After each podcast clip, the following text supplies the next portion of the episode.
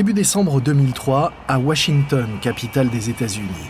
C'est l'heure de pointe, sauf que ce soir c'est encore plus embouteillé que d'habitude.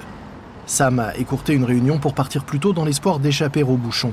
Mais alors qu'il s'engage dans la 14e rue, il serre les dents. Devant lui, des dizaines de conducteurs énervés s'excitent sur leur klaxon. La météo annonce de la neige pour ce soir et tout le monde se dépêche de rentrer chez soi avant que les routes ne soient trop glissantes. Car dès qu'il neige, les rues de Washington se transforment en véritable patinoire. Alors qu'il tourne dans l'avenue de l'Indépendance, Sam sursaute, il n'en croit pas ses yeux. Un camion tire une fusée haute de 7 étages. Mais c'est quoi ce truc? On voit souvent de drôles de choses dans les rues de Washington, mais un spectacle comme celui-ci, c'est inédit. Les lumières bleues et rouges des gyrophares de la police se reflètent sur les flancs argentés de la fusée alors qu'elle remonte Indépendance Avenue. La police détourne le flux de véhicules alors que le camion semble arriver à destination, le Musée national de l'air et de l'espace. Ce soir, on y célèbre les 100 ans du premier vol motorisé de l'histoire et Elon Musk et sa fusée vont rapidement devenir l'attraction de la soirée sans même mettre un pied dans le musée. Deux lobbyistes de l'industrie aérospatiale qui, eux, se préparent à rejoindre la cérémonie, s'arrêtent pour inspecter la fusée. Mais qu'est-ce que c'est que ça? L'autre lobbyiste plisse les yeux pour déchiffrer les mots inscrits sur le côté de la fusée. SpaceX Falcon One? Jamais entendu parler de ça. Moi non plus. Un petit podium a été installé juste à côté de la fusée autour duquel se presse déjà une petite foule de photographes et journalistes. Les deux lobbyistes remarquent un homme en costume mais à l'air très juvénile grimper sur le podium et s'approcher du micro. Mon nom est Elon Musk. L'un des lobbyistes étouffe un rire. Elon Musk, on dirait une mauvaise marque de parfum. Je suis le fondateur de PayPal et de Zip2. Comme d'autres millionnaires d'Internet, je pourrais me contenter de passer le reste de ma vie à siroter des cocktails sur une plage, mais je suis persuadé que l'humanité aura bientôt besoin d'une autre planète que la Terre. Les deux spécialistes de l'aérospatial se regardent en souriant. Ils ont déjà vu ça. Régulièrement, un millionnaire s'imagine qu'il va pouvoir révolutionner les vols spatiaux et faire mieux que la NASA ou Boeing. Et ça se termine toujours de la même façon. Les hommes d'affaires voient rapidement leurs rêves partir en fumée et leur ego se cracher après avoir inutilement brûlé des montagnes de cash pour rien. Bref, les lobbyistes en ont entendu assez et tournent les talons. Oh, je gèle, allez, on rentre, je t'offre un verre. Ouais, bonne idée. Mais si Elon Musk a pris la peine d'apporter ici ce soir cette réplique à l'échelle 1 de la fusée qu'il construit en Californie, c'est qu'il veut faire passer un message à la communauté spatiale. Il va falloir compter avec SpaceX. Sauf que ce soir, la plupart des invités à la fête regardent de haut, voire ignorent totalement ce nouveau riche du web et son coup de com', même spectaculaire. Ils pensent que c'est encore un de ces riches gamins qui s'ennuie. Mais Musk, lui, est vraiment sérieux et déterminé. Et si l'élite de l'espace ne lui ouvre pas la porte, eh bien, tant pis, il va la défoncer.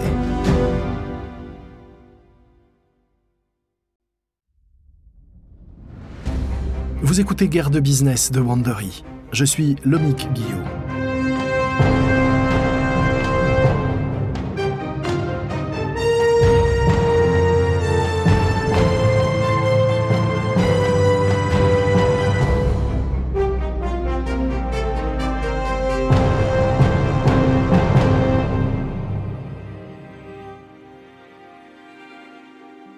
Jusqu'à présent, la conquête spatiale était l'affaire des gouvernements, les industriels les plus ambitieux se contentant d'aider les pays à mettre de temps en temps des satellites en orbite.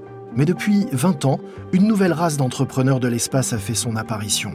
Les millionnaires de la nouvelle économie nourris aux romans et aux films de science-fiction et qui rêvent de conquérir les étoiles. Et ces tycoons ont déjà transformé l'espace en un marché qui pèse plus de 420 milliards de dollars. Dans cette nouvelle série de guerre de business, nous allons suivre ces explorateurs d'un nouveau genre partant à la conquête d'un nouveau monde hors de notre atmosphère et au-delà de notre gravité, et qui sont bien décidés à faire prospérer leur nouveau business à la vitesse de la lumière. Mais il ne sera pas non plus ici question que d'ambition personnelle démesurée et d'ego à la taille galactique. Non, il sera aussi évidemment question d'innovation, car comment réaliser quelque chose qui n'a jamais été fait auparavant, si ce n'est en imaginant de nouvelles façons de faire et de nouvelles solutions, et en réalisant ce qui, jusqu'alors, semblait impossible?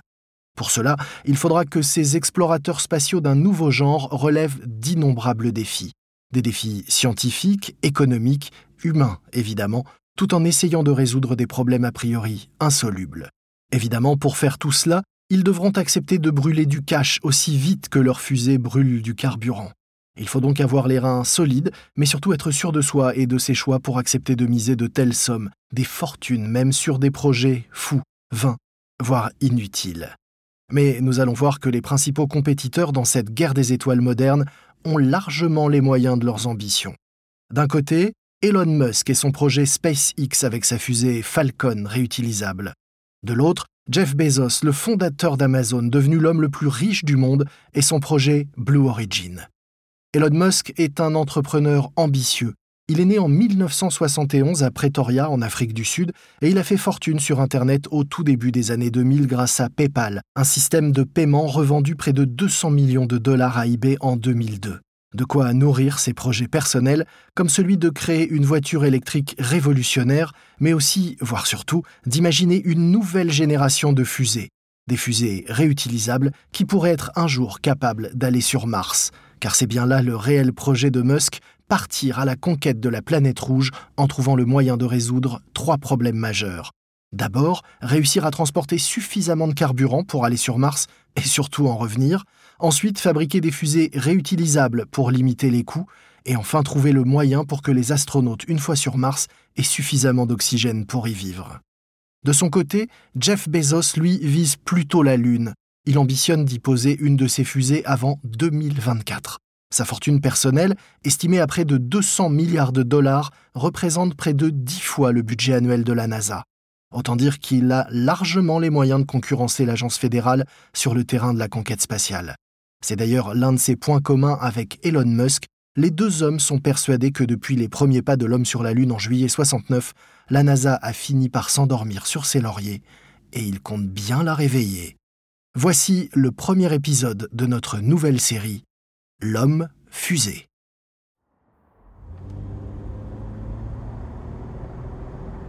Nous sommes début 2001, deux ans avant le coup d'éclat d'Elon Musk à Washington. À New York, dans le quartier du Queens, il est minuit passé et Musk est au volant de sa voiture, descendant la voie express de Long Island. Devant lui, il voit briller les lumières si reconnaissables de la skyline de Manhattan. Dans la voiture, sur le siège passager, se trouve Adeo Ressi, l'un des amis de lycée de Musk. Tous les deux sont sur le chemin du retour d'une fête où ils étaient invités et ils discutent d'espace alors que la voiture pénètre dans le tunnel qui passe sous l'East River.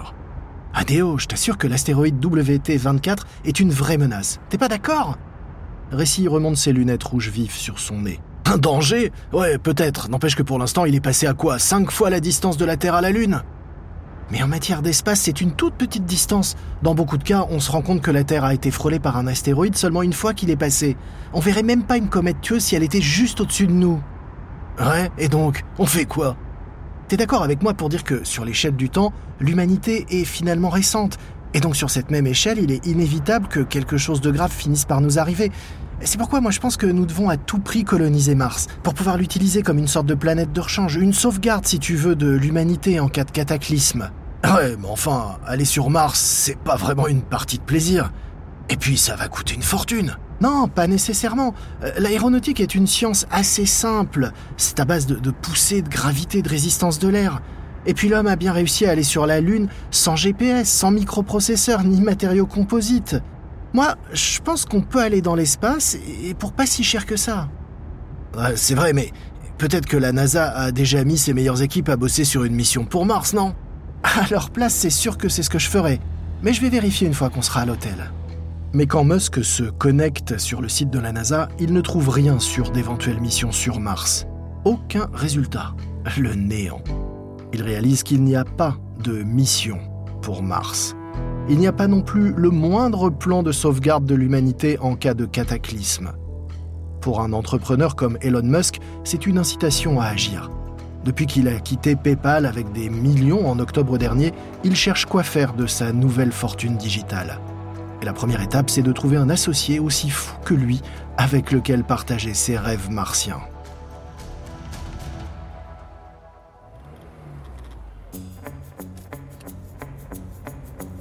Juin 2001, dans la périphérie de Logan, une petite ville de l'Utah. Jim Cantrell est assis au volant de sa décapotable et il sourit alors que le vent souffle sur son visage et ébouriffe sa barbe. Ces derniers temps, cet ingénieur spatial se sent heureux.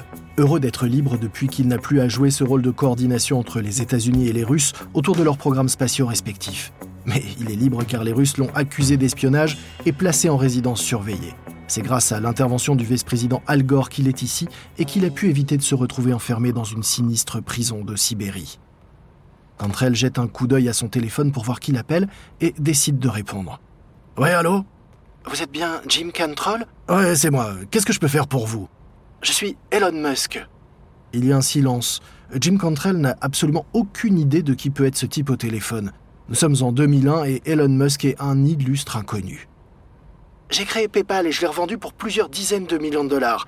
Et j'ai décidé d'utiliser cet argent pour aider l'humanité à devenir une espèce multiplanète. C'est le 21e siècle, nous devrions déjà avoir au moins des bases sur la Lune. Je veux faire en sorte de pousser la NASA à s'intéresser enfin à la conquête de Mars avant qu'il soit trop tard. La seule chose que Cantrell se dit alors, c'est Est-ce que ce type est dingue ou sérieux? Mais il est intrigué, alors il écoute. Le truc, c'est que pour commencer à faire cela, j'ai besoin de fusées russes. Et j'ai entendu que vous pourriez m'aider pour cela. À la vocation de la Russie, Cantrell grimace. Écoutez, Yann. Non, c'est Elon. Elon. Excusez-moi, j'avais mal entendu. Euh, laissez-moi votre numéro, je vous rappellerai quand je serai à la maison. Non, non, je ne vous donne pas mon numéro. Est-ce qu'il y a un aéroport pas trop loin de chez vous? Le plus proche, c'est Salt Lake City. Pourquoi? Parfait. Je saute dans un avion, je vous retrouve là-bas demain. Cantrell ne sait pas trop quoi penser de tout ça. Après tout, ça pourrait être une sorte de piège tendu par les services secrets russes. Il se dit qu'il serait sans doute plus prudent de prendre quelques précautions pour cette rencontre. Ok, je réserve une salle de réunion, à côté du salon Delta. Le lendemain, Cantrell et Musk se rencontrent donc à l'aéroport. Cantrell n'est même pas encore assis que Musk se lance dans ses explications. La survie à long terme de l'humanité dépend de notre capacité à nous installer sur plusieurs planètes. Ça signifie en premier lieu qu'il faut coloniser Mars. Je vais donc utiliser une partie de ma fortune pour lancer une mission spatiale et j'espère que ça donnera l'envie d'aller explorer Mars. Ok, et, quelle est cette mission que vous voulez lancer? Je vais envoyer une colonie de souris dans l'espace, faire un aller-retour jusqu'à Mars. Excusez-moi, vous avez bien dit des souris? Ouais, et nous transmettrons les images en direct pour que chacun puisse suivre leur voyage. Cantrell dévisage un instant le millionnaire sud-africain pour essayer de voir s'il plaisante ou s'il est vraiment sérieux. Et il réalise que Musk est on ne peut plus sérieux. Euh, Elon, euh, les souris ne vivent pas très longtemps. Elles seront mortes bien avant d'arriver sur Mars. Oui, mais elles se reproduiront en chemin. L'objectif, c'est de prouver qu'on peut aller sur Mars et en revenir vivant. Ça pourrait contribuer à diminuer la peur d'un tel voyage. Mais pour ça, j'ai vraiment besoin de fusées russes. Ce sont les moins chères sur le marché. Cantrell garde le silence. Il avait juré de ne jamais retourner en Russie. Mais comme Elon Musk, Cantrell est nostalgique de la grande époque de la conquête spatiale. Et même si le plan de Musk semble totalement fou, il se dit qu'au fond, dans la vie, il faut de l'audace et que ça pourrait même fonctionner. Ok Elon, je te suis. Les mois suivants, le plan d'Elon Musk commence à prendre réellement forme. Jim Cantrell présente Musk à quelques Russes susceptibles de lui vendre de vieux missiles.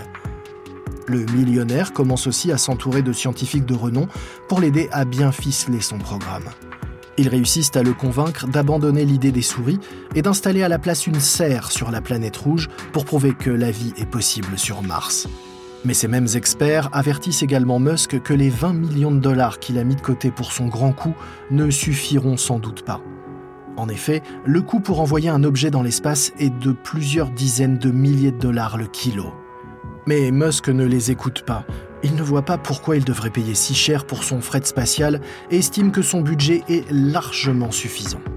Avec Cantrell dans ses bagages, il se rend donc à Moscou pour finaliser les négociations pour l'achat des fusées dont il a besoin. Nous sommes en février 2002. Dans une grande salle de réunion à Moscou, Elon Musk a du mal à étouffer un Oh non quand un autre membre de l'agence spatiale russe se lève, un verre de vodka à la main. Musk et tous les autres participants à la réunion se lèvent à leur tour. C'est le moment de porter un nouveau toast. Le russe sourit tandis qu'il tient son verre en l'air. Aux fusées spatiales Aux fusées Aux fusées spatiales Aux fusées Dans la salle, tout le monde trinque joyeusement. Musk est sur le point de se rasseoir lorsqu'un autre russe décide à son tour de porter un toast. À notre rencontre À notre rencontre Musk s'effondre sur sa chaise tandis que la vodka lui brûle la gorge. Il se sent étourdi et irritable. Il est venu ici pour conclure un marché, pas pour enchaîner les shots de vodka. Mais c'est un passage obligé. La réunion a démarré à 11h avec un déjeuner matinal et presque aussitôt ont également démarré les shots de vodka, suivis d'un café et d'autres verres, encore et encore. Nous sommes maintenant en fin d'après-midi et le sujet des fusées de Musk n'est même pas sur la table. Musk décide qu'il est temps d'entamer les hostilités et se tourne vers le négociateur russe assis à côté de lui. Alors, combien voulez-vous pour les fusées? Jim Cantrell s'enfonce dans son fauteuil car Musk vient de commettre un vrai faux pas. Ces toasts sont une étape indispensable en Russie pour bâtir une relation de confiance et Musk vient de briser tous leurs efforts. Le négociateur en chef regarde froidement Musk. Il a l'habitude de traiter avec des gouvernements et de grands conglomérats, pas avec des rêveurs de l'espace, même s'ils sont multimillionnaires. Ce sera 8 millions de dollars la fusée. C'est trop, beaucoup trop. Musk ne veut mettre que 20 millions pour trois fusées. Il se penche vers le russe. 4 millions. Le négociateur se penche à son tour et rit au nez du trentenaire millionnaire. Oh, je crois que tu rêves, vraiment. Vexé du mépris affiché par son interlocuteur, Musk se lève furieux et se tourne vers Cantrell. Jim, c'est bon, nous n'avons plus rien à faire ici. Et sur ces mots, il quitte la pièce. Musk reste silencieux tout le trajet du retour vers l'aéroport. Les Russes fabriquent les fusées les moins chères du monde et elles sont encore trop chères pour lui. Ces experts avaient raison, 20 millions ne seront pas suffisants pour aller installer une serre sur Mars. Quelques heures plus tard, alors que leur avion quitte l'espace aérien russe, Jim Cantrell se sent un peu plus détendu. Il interpelle une hôtesse qui passe. Euh, Est-ce que je peux avoir un scotch et un soda? Bien sûr, monsieur, je reviens tout de suite. Cantrell s'enfonce dans son fauteuil, prêt à savourer le vol retour vers la maison. C'est alors qu'il voit Musk du coin de l'œil. Il est assis un rang devant et, penché sur son ordinateur portable, il tape frénétiquement. Cantrell lève les yeux au ciel. Ce type ne s'arrête donc jamais? L'hôtesse apporte à Cantrell sa boisson. Et voici pour vous. Merci. Mais avant même que Cantrell n'ait eu le temps de toucher son verre, Musk passe la tête au-dessus du siège. Jim, nous n'avons pas besoin des Russes. De quoi tu parles, Elon? J'ai refait les calculs. Je peux construire ma propre fusée pour moins cher que ce que demandent les Russes pour la leur. Regarde Musk passe son ordinateur à Cantrell. À l'écran, il découvre une feuille de calcul avec tout le détail du coût de construction d'une fusée, ventilée poste par poste. Cantrell n'en croit pas ses yeux. Quand il a rencontré Musk pour la première fois, celui-ci ne connaissait rien de rien au fonctionnement d'une fusée, et voilà que maintenant il lui sort une estimation réaliste du coût de construction d'une fusée. Musk se penche vers Cantrell. C'est juste une première estimation, mais c'est possible, je t'assure, et je vais le faire. Je vais lancer ma propre fusée, réduire les coûts, et ensuite utiliser cette technologie pour coloniser Mars. En mai 2002, Elon Musk crée donc SpaceX. Il recrute une équipe de pointe d'ingénieurs spatiaux et installe ses ateliers dans un immense hangar près de l'aéroport de Los Angeles. Quelques mois après avoir créé SpaceX, eBay rachète PayPal pour 1,5 milliard de dollars. Une bonne nouvelle pour Musk qui empoche au passage 180 millions de dollars et décide immédiatement d'en consacrer 100 à son projet de fusée. Désormais, il a de l'argent, il a des experts et il a un plan. Tout ce qui lui manque, c'est juste une fusée mais il va bientôt recevoir en pleine face, et le monde entier avec lui, un rappel sévère du fait que les voyages spatiaux ne sont pas une partie de plaisir.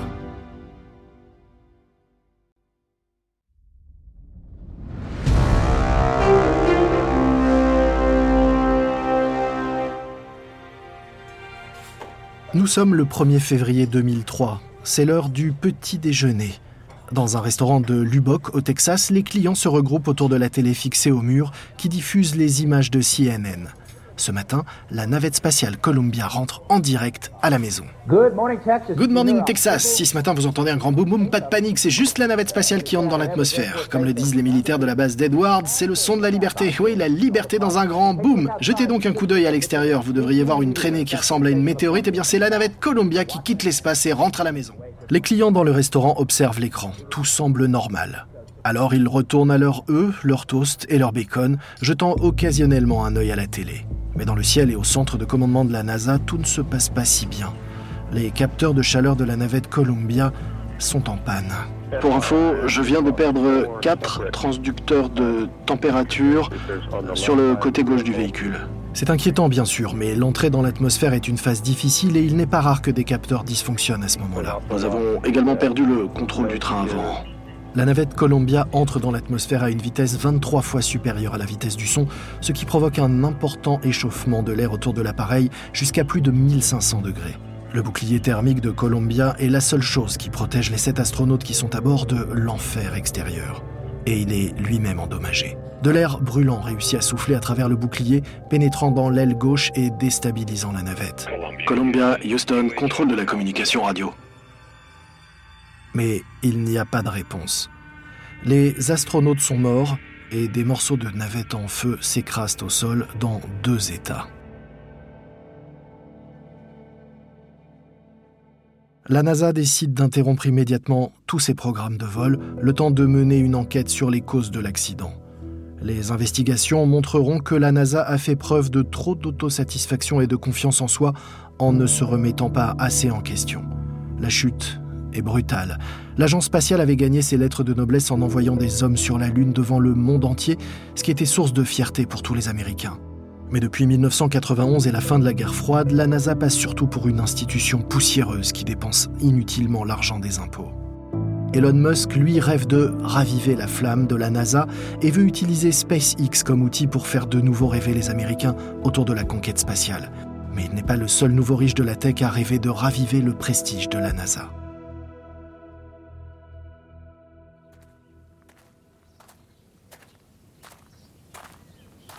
Mars 2003, cathédrale Mountain à l'ouest du Texas.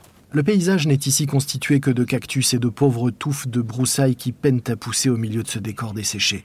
Au pied de la montagne de roches rouges, caché derrière ses lunettes de soleil sombre, un homme scrute le paysage.